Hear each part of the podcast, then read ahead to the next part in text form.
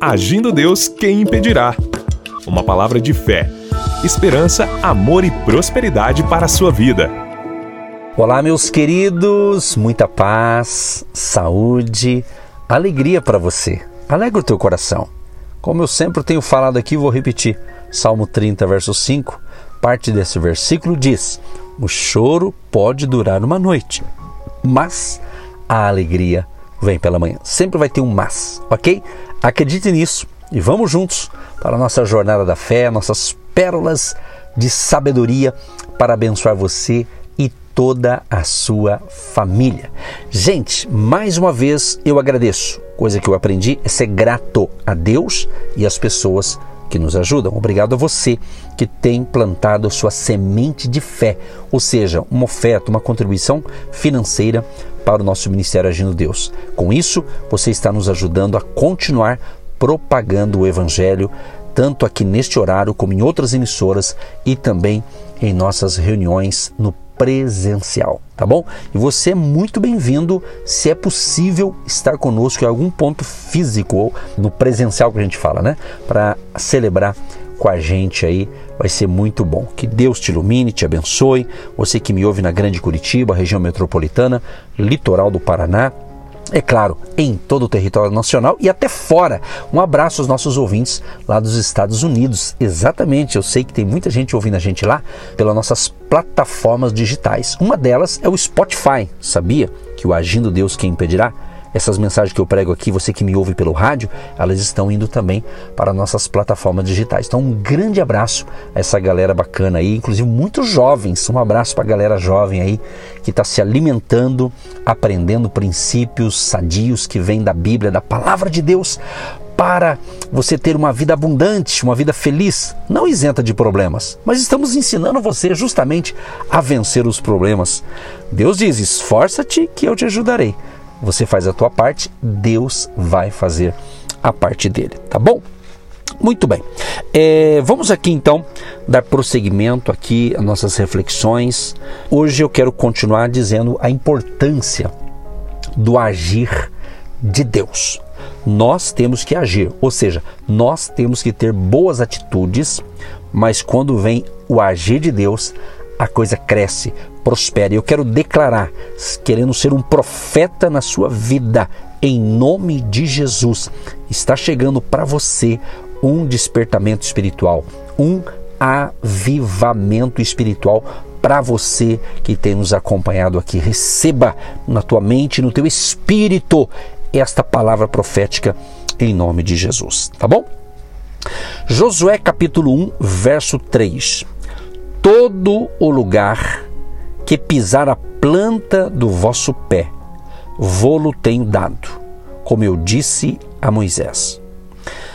Quando a gente lê a Bíblia, algumas vezes ficamos surpreendidos pela forma como Deus incisivamente declara as bênçãos que irá conceder a alguém, tratando-as de uma forma como se ele já o tivesse feito. Isso mesmo. No entanto, não deveríamos ficar surpresos com isso, pois, de fato, ele é tanto o querer como o efetuar, conforme está escrito em Filipenses capítulo 2, verso 13. Na verdade, amados e queridos ouvintes, Deus tem poder para dar e para fazer o que ele quiser e da forma que julgar mais conveniente.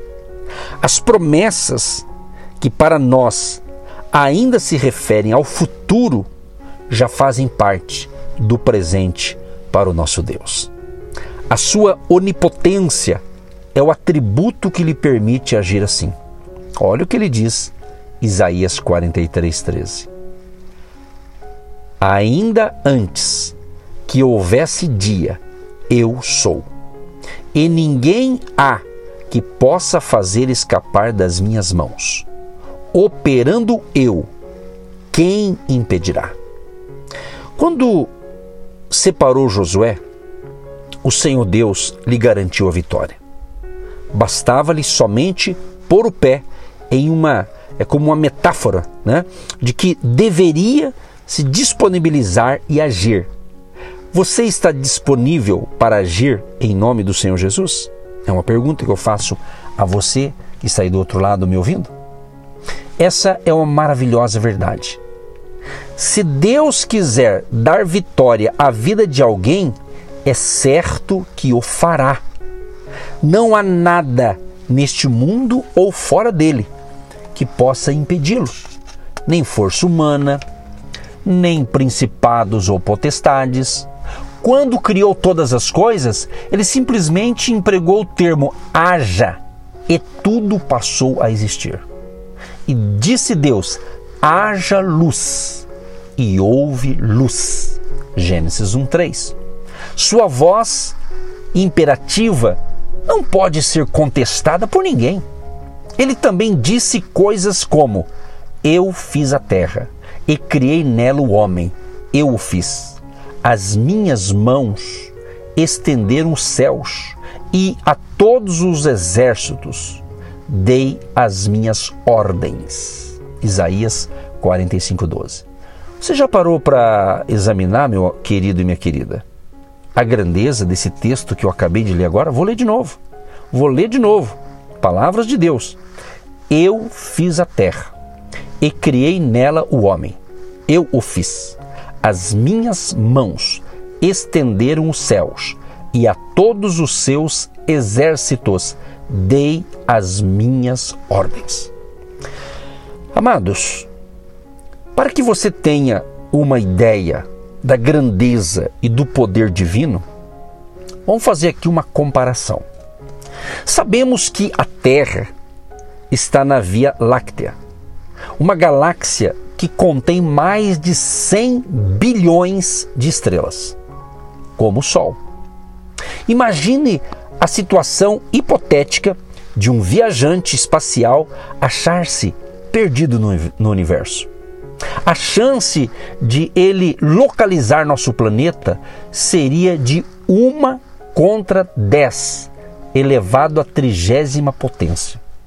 Para facilitar a compreensão, imagine um 10 seguido, um 10 seguido por 30 zeros. 1 seguido por 30 zeros. Pois essa grandeza dá uma ideia da vastidão da criação de Deus, a mesma que ele pode abarcar com as mãos em um único instante. Maravilhado, o profeta Jeremias exclamou: Ah, Senhor Jeová! Eis que tu fizeste os céus e a terra com o teu grande poder e com o teu braço estendido. Não te é maravilhosa coisa alguma. Jeremias 32, 17. Amados, não há nada maravilhoso demais para Deus.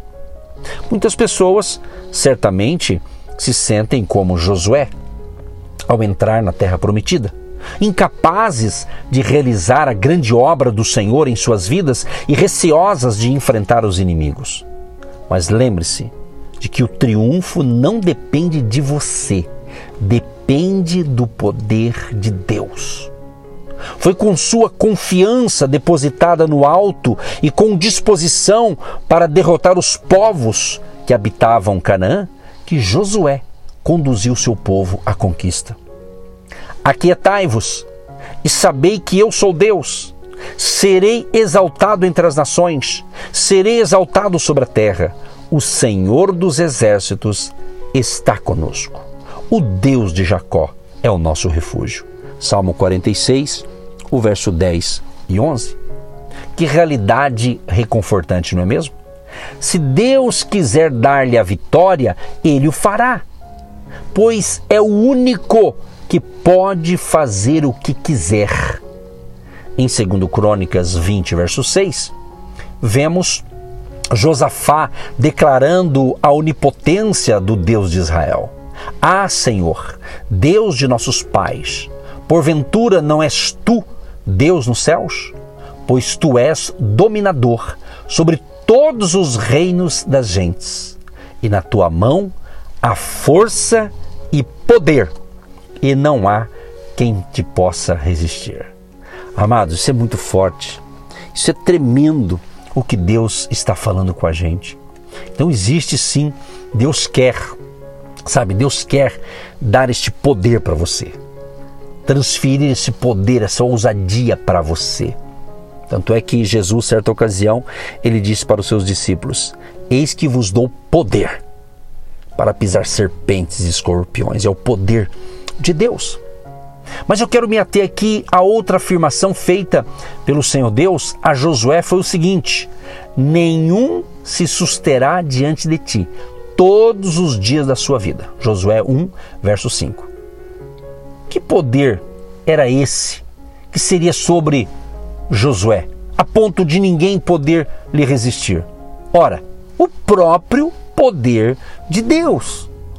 Quando quer dar vitória a alguém, ele dota tal pessoa com características suas, isto é, Deus transfere seu poder para que seus servos possam alcançar a vitória. Em toda a história foi assim. Quando Deus quis dar vitória a alguém, ele transferiu parte de seu poder para que a pessoa pudesse sair vitoriosa. Foi o que aconteceu com Moisés. Quando Deus o chamou, no episódio da sarça ardente, no diálogo narrado em Êxodo capítulo 3, disse: Assim dirás aos filhos de Israel: Eu sou, me enviou a vós. Mas quando lemos o que veio depois, encontramos um Moisés temeroso, duvidando que o povo acreditasse que ele agia por mandato divino. Como Deus agiu então? Transferiu poder a seu servo. Veja como isso aconteceu. Moisés, o que é que você tem na mão? Indagou o Senhor. Uma vara, respondeu. Obedecendo a ordem que o Senhor lhe deu em seguida, lançou-a ao chão, o que fez com que se transformasse numa serpente. Apavorado, Moisés fugia dela, mas Deus ordenou-lhe que a pegasse pela cauda. E quando ele fez isso, a cobra voltou e transformou-se em vara. Deus então lhe disse: este é o primeiro sinal para mostrar que eu estou contigo. Agora, se não crerem neste sinal, eu lhes darei outro. Põe a tua mão no seio. Novamente, Moisés obedeceu. Quando retirou a mão do seu peito, ela estava completamente leprosa. Ao repetir o gesto por ordem de Deus, a mão voltou a ficar sã então ele falou: Se não crerem no primeiro sinal, mostra-lhe o segundo. E se não crerem no segundo sinal, mostra-lhe o terceiro. Toma das águas do rio, derrama na terra e elas se transformarão em sangue. Em outras palavras, é como se Deus tivesse dotado Moisés de poder para que fosse vitorioso na grande tarefa que tinha pela frente. De outra forma, ele poderia ser desacreditado pelo seu próprio povo que veria nele apenas um visionário presunçoso. Amados, isso é muito forte o que Deus está falando com a gente nesse momento. Se você ler Êxodo 14, 16, vamos perceber o quanto essa providência foi necessária. E tu levanta a tua vara, estende a tua mão sobre o mar e fende-o para que os filhos de Israel passem pelo meio do mar em seco, determinou o Senhor. Aquela era a mesma vara que foi instrumento do poder de Deus nas mãos de Moisés, transformando-se em cobra. Quando ele estendeu a vara, o mar se abriu e o povo de Israel passou pelo meio a pé enxuto. Quando todos completaram a travessia, Moisés estendeu novamente a vara e o mar se fechou, engolindo os egípcios. Amados, ora, o que é isso? Senão dotação de poder? E mais tarde, diante da murmuração do povo sedento no deserto, Moisés novamente usou o poder de Deus que lhe fora otorgado, ferindo uma rocha com a vara em Horebe, que para que dela fizesse brotar água. Quem sabe, amigo, amiga, quem sabe? Quem sabe que tem o poder de Deus sobre sua vida? Fica tranquilo, mesmo diante dos maiores desafios. O livro de Números, capítulo 16, registra uma rebelião contra Moisés. O tempo havia passado, Moisés, já velho, estava tendo sua autoridade contestada. Três conspiradores, Coré, Datã e Abirão, ajuntaram 250 maiorais da congregação de Israel e incitaram o povo a derrubar o veterano líder, por meio do qual o Senhor dera tantas vitórias aos hebreus. Mas é sempre um perigo lutar contra aquele a quem o Senhor outorga seu poder. Moisés chegou tranquilo e disse: Se esses morrerem, né? Se esses morrerem, como morrerem todos os homens, e se forem visitados como se visitam todos os homens, então o Senhor me não enviou. Mas se o Senhor criar alguma coisa nova e a terra abrir a sua boca e os tragar com todos os seus, e vivos descer ao sepulcro, então conhecereis que estes homens irritam o Senhor. Assim que Moisés falou essas palavras, diante do povo a terra se abriu, engolindo vivos não apenas aqueles três insubordinados com suas famílias, e o fogo consumiu os 250 dirigentes que lhes deram ouvidos na sedição. Antes disso, porém, Moisés fez uma advertência ao povo para que saísse de perto dos rebeldes. Mas muita gente não acreditou e tiveram o mesmo castigo. A Bíblia diz que naquele dia morreram 14.700 homens. Que grande tragédia foi acarretada pela desobediência. Amado e amada, se Deus é contigo, não esquenta a cabeça, Deus proverá. Pai, em nome de Jesus, obrigado por esta palavra de fé libero esta unção de transferência de poder para aqueles que precisam para vencer essa batalha. Eu oro e os abençoo em nome de Jesus. Amém. Você que se identifica com o nosso ministério Agindo Deus, quem impedirá? E tem interesse em investir uma oferta missionária em nossa programação? Torne-se um agente de Deus e faça parte dessas pessoas de fé que semeiam com fé e vão colher o que semeiam. Anote: Banco do Brasil, agência 1243-2, conta corrente 68630-1. Que Deus prospere a sua vida. Agindo Deus, quem impedirá? De segunda a sexta, uma palavra para abençoar sua vida.